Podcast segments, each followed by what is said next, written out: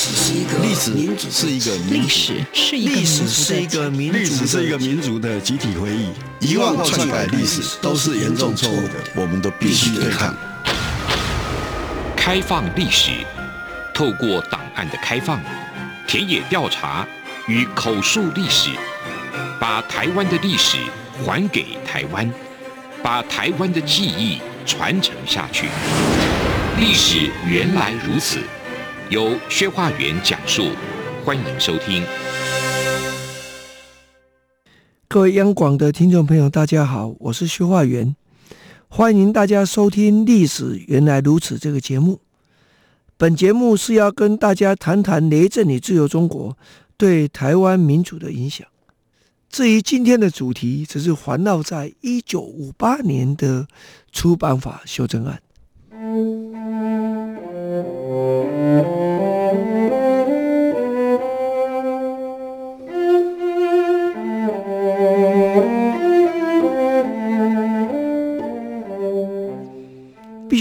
各位听众朋友说明，台湾的出版法修正案，在一九五八年是被公认啊伤害台湾言论自由非常关键的一件事情。你要问我不对啊？那一九年代初期不是也修过一次出版法？是的，修了，但法律上没有规定的太清楚。主要侵害人权、限制报纸发展的是利用它的施行细则。那大家知道，施行细则不是法律啊。啊，所以这可能有违法的问题。那一九五八年干什么？就是把所有违法的侵害人权的事情定在法律上。那这什么？这叫合法的侵害人权吗？啊，不，这叫违宪的侵害人权。好，我这一点想说跟大家一起分享了。那出版法修正案这事情到底多严重啊？简单的说了，一九年代初期的。出版修正案呢，侵害到言论自由部分，大家一开始没有警觉的，要等到报社的报径越来越清楚，哦，真的有问题了啊，这是一件事啊。当然了，台湾的报径也不是也不是始于一九年代，不过他的报径一开始是没有人感觉的，因为在一九四七年呢、开始宪章，我们知道报径会这三个吧，宪政就不能开卖新的报纸，宪章只能印几页。现印只能在那里印，那宪章这件事情发生了，台湾为什么没有感觉呢？那时候台湾的报纸没有人出超过规定的张数嘛，所以政策有了，但你开始没有感觉。呃，温水煮青蛙，等到事发才知道。到了一九年代初期，修改出版和修正案一样也没感觉，一下等到整个报径越来越清楚，哦，这个有问题。那到底到一九五八年这事情会多严重呢？简单来讲，一九五八年当时行政院提出了出版法的修正案啊，那出版的修正案里面呢，就说啊，基本上对于新闻自由做一些限制，和雷震跟自由中国明白的表示，一个民主的国家新闻自由有没有？有四点：一。人民能不能自己自由颁报？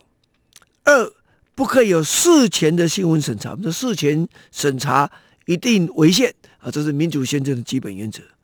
三，对任何的处分要经过司法的审判啊。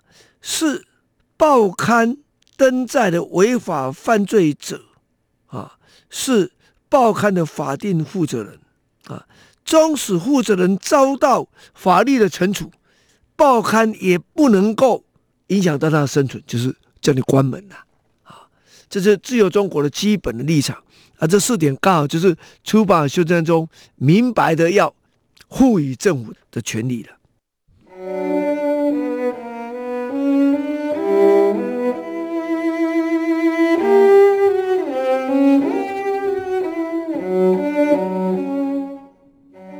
那这样的一个出版修正案提出来之后，那会有什么样的状况啊？我想我们应该再多讲几句话，让大家多了解一点。一开始限制报纸的办报，不能成立新的报社，不止印那么多张，那原因是什么？要节约用纸啊，这个理由你看感觉不错吧？想不到不是用戒烟法，是用节约用纸啊，这个理由哈。所以等到那个一九八八年一月。台湾要等于是开放报禁嘛，就是在一九八七年十二月就宣布啊废除有关节约用纸的相关的规定啊，这是跟大家一起分享的了哈。那既然这样子的话，自由中国当然要求说，这个你应该考虑要撤回。蒋介石可没有同意啊，蒋介石公开说，这个修正案是他的意思。哇嘎，不会吧？而且呢，要在立法院要秘密审查，不能公开审查。那这开玩笑啊？那这这时候就出现几个重要的问题，我想跟大家一起来来分享了。第一个是台湾省议会，它是当时有民意基础的最高的议会，就通过了，要求立法院要审慎的审查出版和修正案。这是第一个，这个请注意哦，省议会的议员可是主要是国民党籍的啊，不要忘记了。第二个，那个报业工会，哎也出面要求，不行不行，反对。你要知道，报业工会的主要成员也是国民党籍的，而当时实际上。我们都知道，像譬如说，像联合报跟官邸的关系非常好，可联合报也是不赞成出版和修正案的。所以大家了解，这这已经不是党派的问题了，这是攸关新闻媒体生存的一个最根本的问题。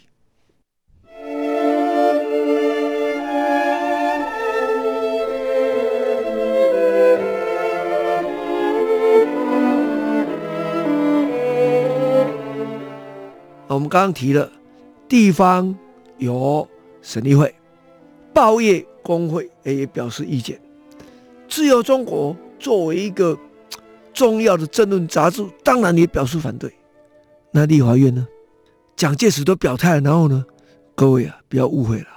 当年的西西派，在齐世英先生的领导下啊，齐先生是东北人呐、他的呃女公子就是齐邦媛。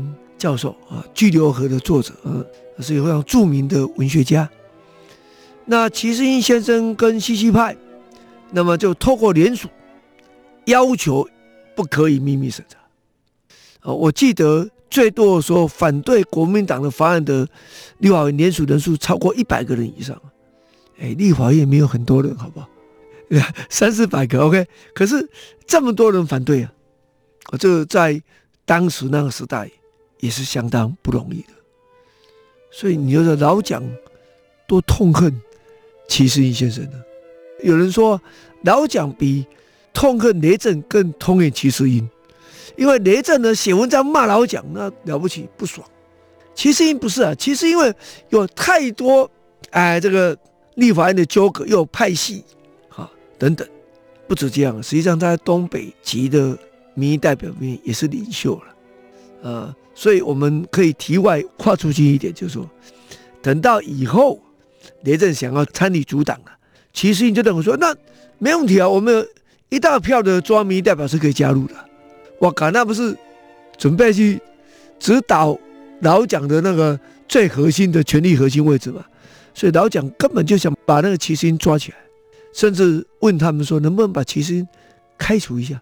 啊，不是开除党籍，党籍早就开除了，就是立法院的派系中开除齐世英。大家认为以前都靠齐世英维持的，怎么可以呢？所以保护齐世英啊，这是后话，让大家理解那个时代威权体制之下，也也是有一些有情有义的故事了啊。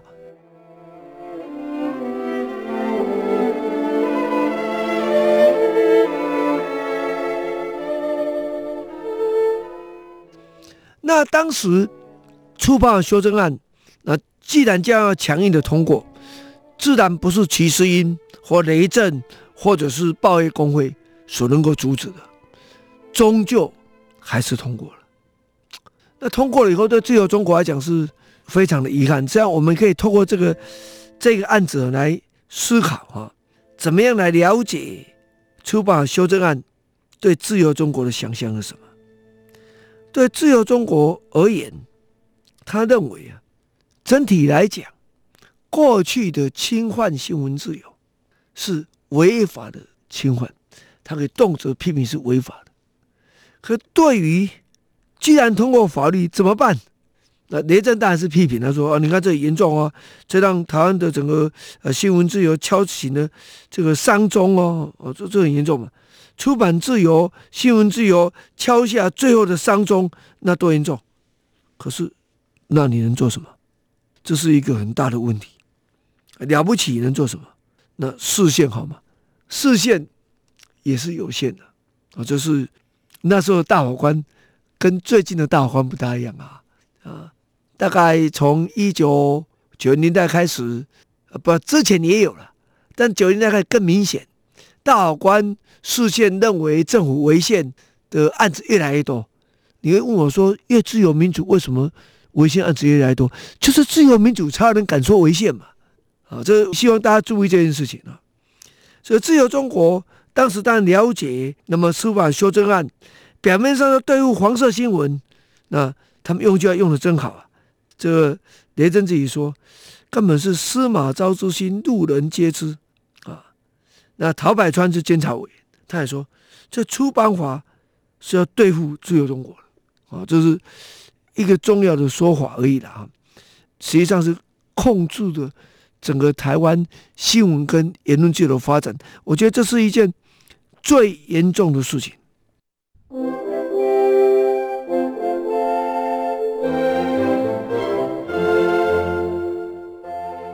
但是，对自由中国来讲，一个更可怕的事情是，以前可以说单纯的要求守法，行政不要干涉司法，对不对？哎，行政单位不能用行政手段违法的侵害这个基本人权。可是现在通过出版修正案以后，请问法律不再是保障人权的判准了。这样的结果，雷震跟自由中国能做什么？所以他就在合法的范围内找不到出路的结果，雷震跟自由中国就会进一步走上跟政府明显对抗的一个新的阶段啊，这是一件事。但另一件最重要的事情是，我觉得大家也要注意了哈，出版法修正案的通过，代表着立法院，虽然刚刚说一百多位立委。表达的这个心声，立法院还是不管民意嘛，不管宪法赋予他应该要立法保障人权的这样基本的态度嘛，这样对吗？所以因为这个出版修正案的这件事情，也就促使了啊国会全面改选的这个事要怎么办？因为立法委员是党意代表，没有民意基础。在那个时候，因此，这国会的改造便是重要的。那这段分作两种，我讲两个人，一个是雷震自由中国，一个是台湾省议员李万居。李万居就说：“那既然是这样，反攻又有困难，所以立法委员一定要全面改选。那改选呢？哎，总要按照人口比例吧？不按照人口比例吧，台湾人是不是应该占一半？”那雷震当想的是什么？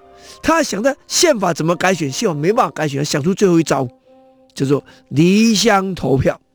浙江人在台湾选浙江的代表啊，广东人在台湾选广东的代表。当然呢，这样说起来还是不民主了，但终究是当时他能想出的有限的方法啊。等到以后他要讲更多。好，换句话说，在这样的历史脉络里面，自由中国表达了捍卫言论自由的一个立场。